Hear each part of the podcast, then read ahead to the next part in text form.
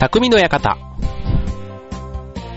川崎匠です。チョアヒョトコムの協力でオンエアしております。はい。えー6月も、えーっと、後半ということですが、はい。まあ、梅雨時期ということでね、本当だったらもうちょっと雨が降んないとって思うんですけども、まあ、水不足なんていうのでね、まあなんか、あの、そんなね、空梅雨って感じはしませんけども、どうしてもなんかこう山の方に降らないとね、こう水不足になるということで、ちょっと今年はね、猛暑の影響が懸念、猛暑がね、懸念されてたりとかいうことですけども、はい。まあそういえば先日ね、あの、AKB のね、総選挙8回目ということになりました。まあ、そんなにね、めちゃめちゃ AKB が好きとかね、そういう人じゃなくても、なんかあの、順位はどうだったとかね、あの、ね、まゆゆがどうだとか、指原が2連覇でどうだとかね、なんか、興味がないという割にはそういう人でも、こう、ついつい、その順位とかね、上位がどうだとかってなんか口を挟みたくなる。もうそういう意味では、ね、まあ、まあ人気のイベントというか、ね、まあ有名税みたいなところで、当然ね、人気がある一方でそれを嫌う人もいてっていうことでね、まあネット上ではいろいろ言われてたなんて話はありますけども、まあそれでもね、なんかこう、年に一回のね、お祭りというか、ね、本当に別にそこまで会場に行ってとか、ね、熱烈に CD を買って応援してとかってわけではないんですが、ただなんか、ね、一人一人のなんか人間がというか、ね、露骨に人気投票みたいになる、あれはね、なんか現実、自分たちのね、立場に置き換えたらとかね、なんかこう、前年と比べて伸びた、落ちたとかね、上がった下がったみたいな、その順位って結構ね、ストレートにというか、わかりやすいじゃないですか。うん。だからそれゆえに、ね、やっぱりこう、人気商売、ね、芸能人ですから、なんかそういうのをね、こう、目の前に突きつけられるというか、うん。なんかその、それがね、まだ20代そこらのね、そういう人たちが、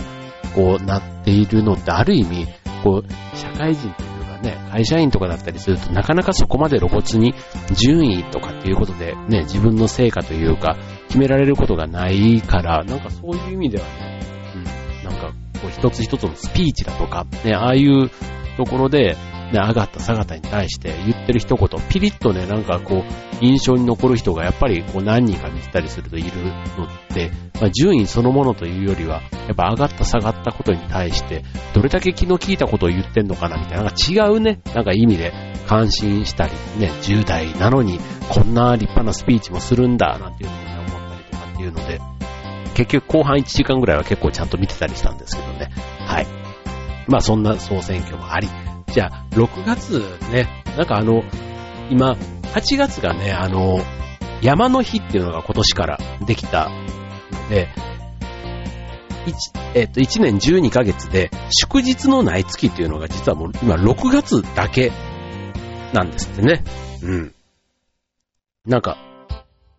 そう思うとちょっと、へーって思いますけど、まあでもね、昔からその6月ね、8月は学生の時だと夏休みだから別に祝日がなくてもあんまり気にならなかったですけど、6月ってこうゴールデンウィークが終わって夏休みが始まる前ということで、ね、特になんか、特に学生だったら、ね、有給みたいな考え方がないから、やっぱり暦通りっていうと月曜から金曜まで普通にね、授業があって、しかも雨が多いとなると、ね、こう、体育なんかも中止になったりとかして、で、そうすると、まあ、室内でっていうね、やっぱりそんな月になるわけですけども、えー、まあ6月ね、えー、水月と言われます。水のない月ということで、えっ、と、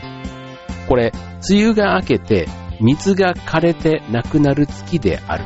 ということらしいんですけども、ちょっとね、うん、なんか、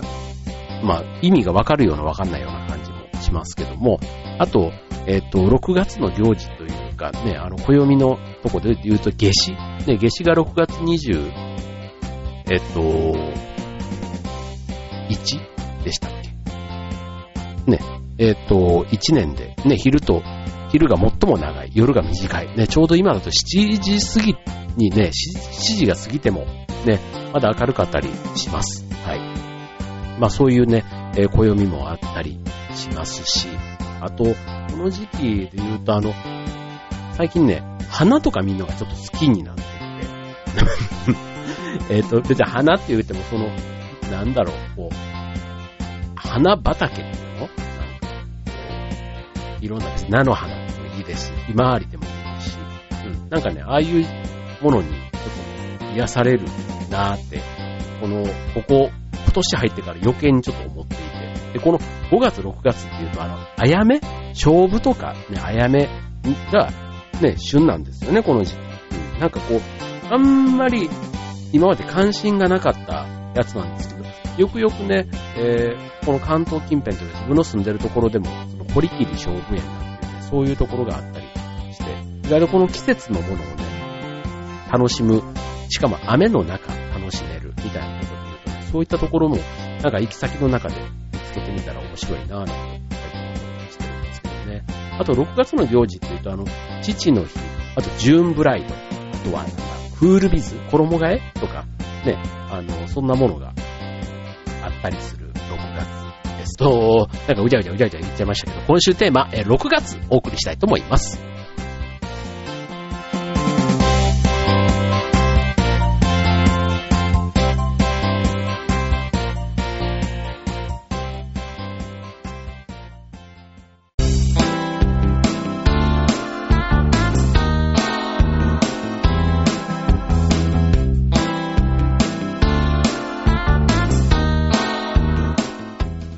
はい、えー、今週のテーマ、6月ということでお送りいたします。はい、6月の行事、ね、えっ、ー、と、いろいろありますけども、まあ、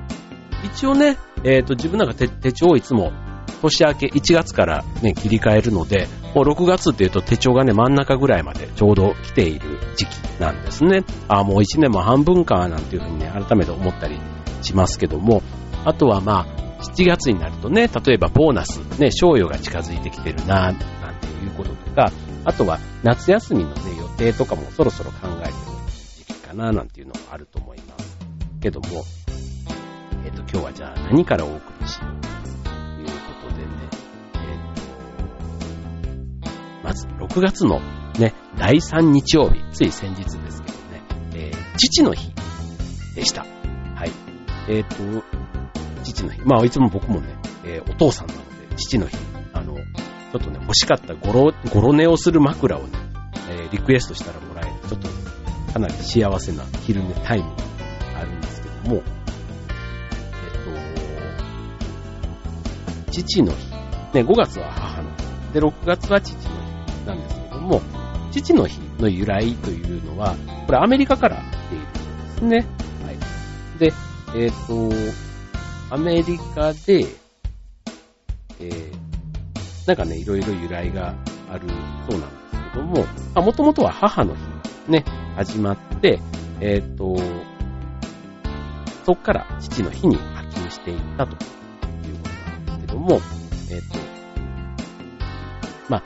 母の日だとね、カーネーションなんですけども、えっ、ー、と、父の日だと、えっ、と、お父さんが他界してる時には白いバラ、で、健在であれば赤いバラがあった。そういったこともあるそうですね。で、あと、えっ、ー、と、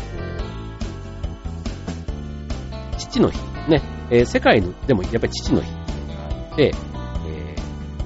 ー、例えば日本と同じ母の日5月、6月が父の日っていうところっていうのは、日本以外にはアメリカ、カナダ、中国、シンガポール、ペルー、チリなんかがそうですね。一方で例えば台湾とかだったりすると、8月8日、パパ、ね、パパみたいなところから8月8日になってね。ねなんかその、花の種類がね、えー、母の日はカーネーション、父の日はバラっていうなんか改めて、へえ、そうなんだ、っていうしますけども、はい。まあそんな、えー、まず6月の代表的なというかね、えー、日がまずあります。はい。で、えー、続いて、6月。で、まあ、父といえば、父じゃないな。じゃあ次、えー、クールビズ。ね、6月から、まあ、衣替えでクールビズなんていう風にね、えー、会社でも半袖とか、ね、あとノーネクタイっていうところ、もうすっかり定着していますけども、このクールビズ、ね、えー、もともと始まったきっかけっていうのが、2005年、当時の小泉首相の時に、小池百合子さんが環境大臣の時に始まったのがクールビズということで、28度の室温でも対応できる服装、ノーネクタイ、ノージャケットを推奨したというところが始まり。だからもう11年、結構なりますよね。うん。で、基本的にこのクールビズの期間、6月1日から9月30日まで4ヶ月間ということ。で、まあ、あの、夏のね、電力供給が多くなる。その時期にやるものということですね。はい。まあ、クールビズ。ね、これあの、まあ、名付け親っ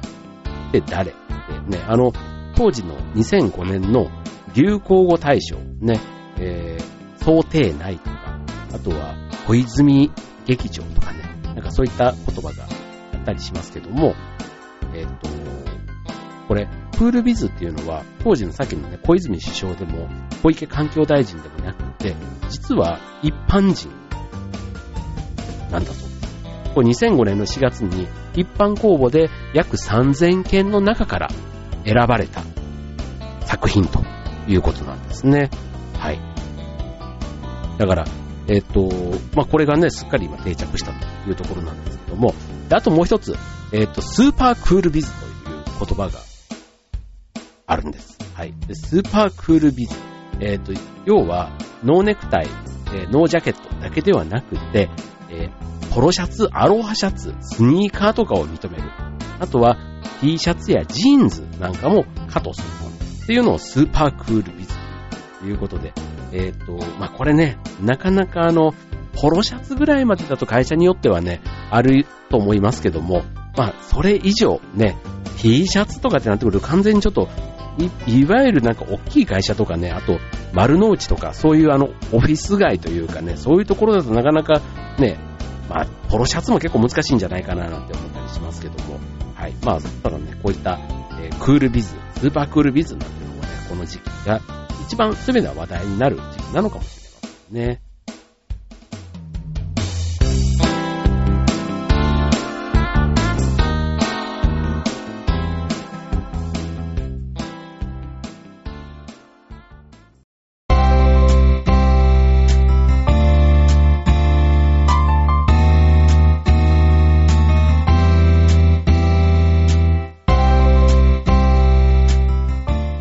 はい、えー、今週の匠の館は6月ということで6月にまつわるネタをご紹介しております。で、続いて、えー、6月に増える症状、病気ということで、えー、ご紹介したいんですけども、なんと熱中症なんですね。確かに、あの、梅雨の晴れ間の最近ね、30度、35度、今年は本当になんか、ちょっと6月から異常気象に近いね、結構炎天下がね、あるので、あーって思うかもしれませんけども、これね、決してあの、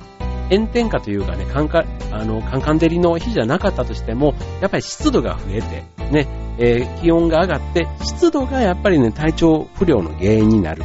ということで、6月は要注意ということなんですね。はい。まあ、あの、熱射病とか日射病とかね、あの、熱中症って大体そういうのをまとめて熱中症というふうに言うんですけども、えっ、と、まあ、熱射病が高温多湿で、発症した。で日射病は太陽の光が直接の原因になっているもの。で、それらをしょ、えーと、まとめて熱中症ということなんですね。はい。で、あと、熱中症、ね、侮るなかれというかね、えっ、ー、と、これ結構、初期対応というかね、誤ると、えー、命に関わるということなので、まず、最初の初期症状、ね、今日はお伝えしたいと思います。はい、一つ目、涼しい場所に移動させ、衣服を緩めます。はい、次二つ目、えー、体を冷やす。ね、えー、冷やす場所は、首の前の部分か、脇の下、足の付け根3箇所、えー、血流の緩やかな太い静脈が通っているところを冷やすということで、あと保冷剤がなければ、冷たい缶ジュースやペットボトルなんかを使ってやるというのもいい。なただ、あとは直接体に当てちゃうと冷えすぎるので、ハンカチとかタオルとかでね、ちょっと柔らかくっていうか、あの、ね、こう、ほのかにね、えー、涼しさが継続するようなやり方が良いということですね。あとは水もしくはスポーツドリンクを適度に飲ませる。あの、一気に飲んじゃうと胃痙攣の原因になるということあとは水だけを飲みすぎると、えっ、と、体内の塩分濃度がね、薄まったりして脱水症状の原因になる言われています。はい。で、えー、ということでね、まあちょっといくつか、えー、水分、塩分、適度な休憩、ね、これがポイントになるということですね。あとは、あの、高齢の方とかね、よ、あの、小さいお子さんとかだったりすると、またこの、ね、体温調節だとか、ね、そういったところが、ちょっと大人、ね、健康な大人と比べると、より配慮が必要ということですね。はい。熱中症。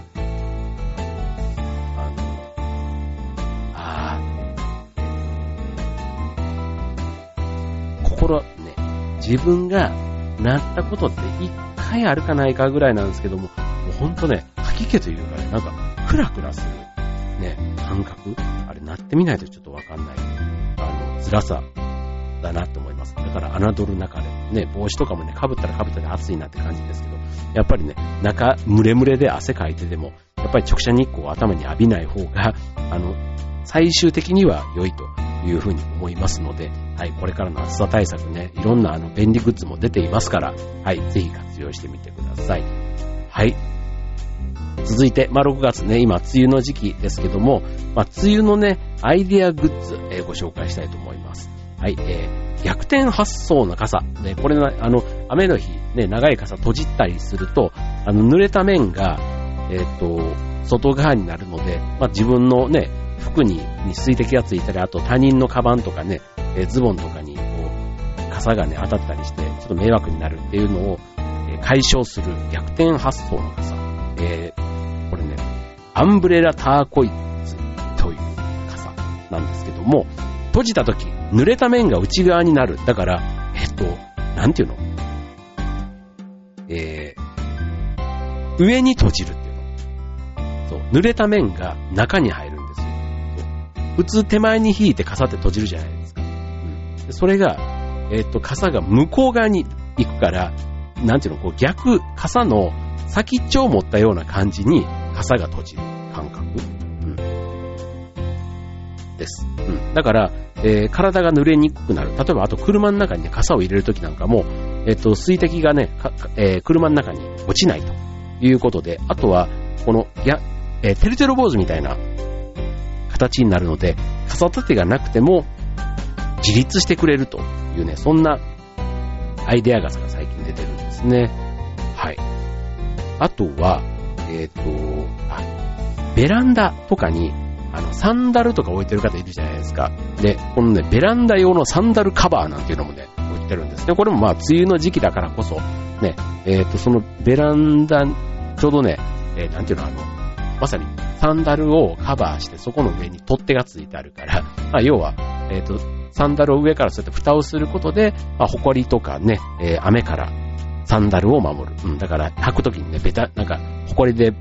とかドロドロになってないっていうね、そういうアイデアのものだったりするんですけども、これベランダサンダルカバー、双葉ってね、そういったものが出たりね、するんですね。はい。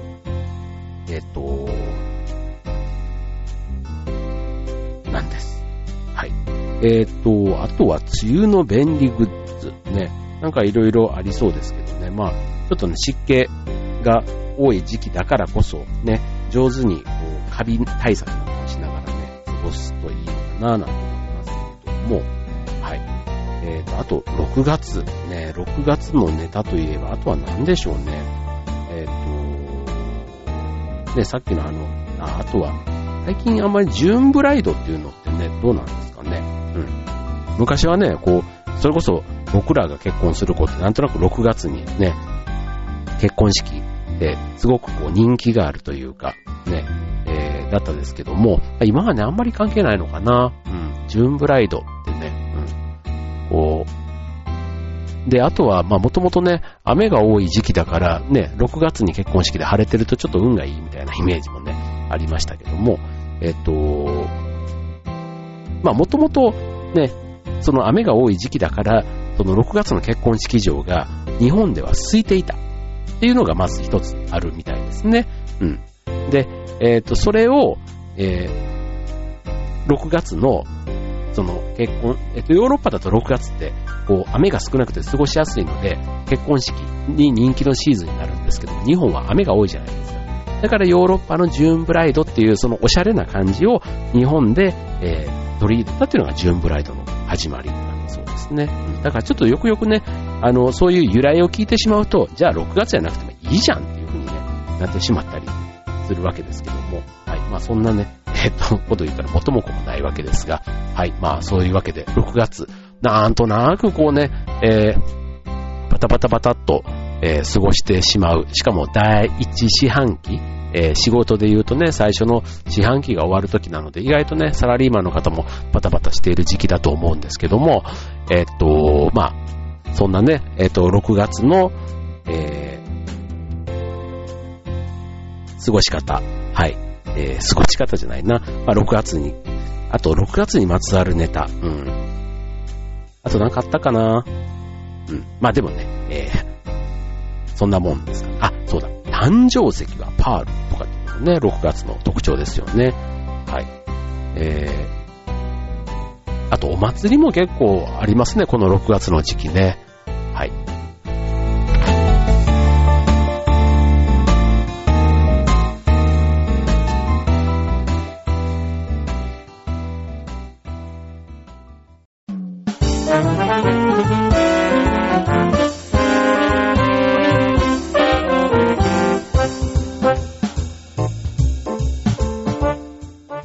えー、ということで今週の匠の方、6月をテーマにお送りいたしました。と、ね。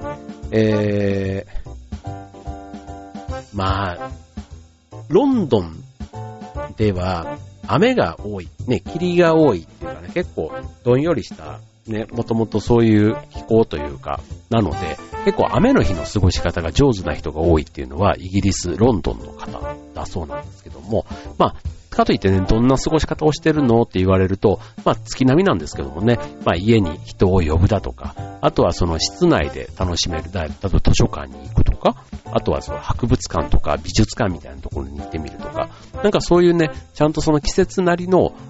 その時期だからやる過ごし方っていうのが、なんか目的意識があって、うん。なんかそういう文化というか、ね、えー、イギリスの方はあるという聞いたことがあるんですけども、うん。まあ、ただね、なんかこう、なんとなくね、雨だから、つってだらーってしてるとね、意外と一日あっという間に過ぎて過ぎてしまうので、うん、確かになんかお芝居見に行ったりだとか、コンサートに行ったりだとか、うん。で、あとはね、えー、人んちにちょっと行ってとか、まあ別にあの、屋内ね、屋内であれば別に出かけても、で今だったらショッピングモールとか、ね、いくらでもこう、屋根のあるところで一日過ごせるようなところがたくさんあるので、まあそんなところをね、えー、工夫しながら出かけるなんていうのが、まあ特に、その雨がね、当たり前のようにある国だったりすると、それがね、えー、一年通してね、そういう感じだったりするから、あの、イギリスの方は上手だったっていうのをね、聞いたことがありますけどね。はい。まあ、日本でね、まあ、梅雨といえばもう、あの、春、夏、秋、冬と、に並ぶ、なんか一つの季節みたいなね、6月は梅雨っていうなんかそういう季節のような感じはしますけども、あの、うちに植えたね、えー、夏に向けてゴーヤーをね、今育ててるんですけども、本当この1ヶ月もまだ経ってないんですけども、あっという間にあのベランダのね、もう屋根までこう伸び、伸びちゃって、ね、もうあのすぐにこうね、頭打ちするからもうぐにゃって今度ね、えっと、こう、斜めに伸びて、こう、もうそれぞれが、ね、苗同士がもう絡み始めて、もう、またこのまんまね、何重にも重なってなんか、ゴーヤにはなんか申し訳ない環境だなとも思ったりするんですけども、ね、これがね、さらにうっそうと生い茂って、はい、このひと夏に何個ゴーヤがつくかまた楽しみなんですけどもね、はい。まあ6月、こうやってね、あっという間にもうすぐ7月ですから、もう7月、8月、あっという間に夏を駆け抜けたらもう次は秋でハロウィンだみたいな話になってくるのもちょっとおーって、もうそうするとまた今度ね、クリスマス、年末と、もうこっからがなんとなくね、もう1年の半分が終わると残り半分がね、もうなんか怒涛のように年末に行ってしまいそうな、そんな気はしますけども、はい。まあ、折り返し、今年も折り返しということで、あっという間の半年、ね、皆さんもね、ちょっと年末にね、なんかあっという間に終わっちゃったな、だけにならないように、まだ、まだ、まだ、ね、折り返しですからね。はい、えー、1年の半分、ね、残り半分、充実した半年をお過ごしいただければと思います。はい、ということで今週匠の方はここまでバイバーイ。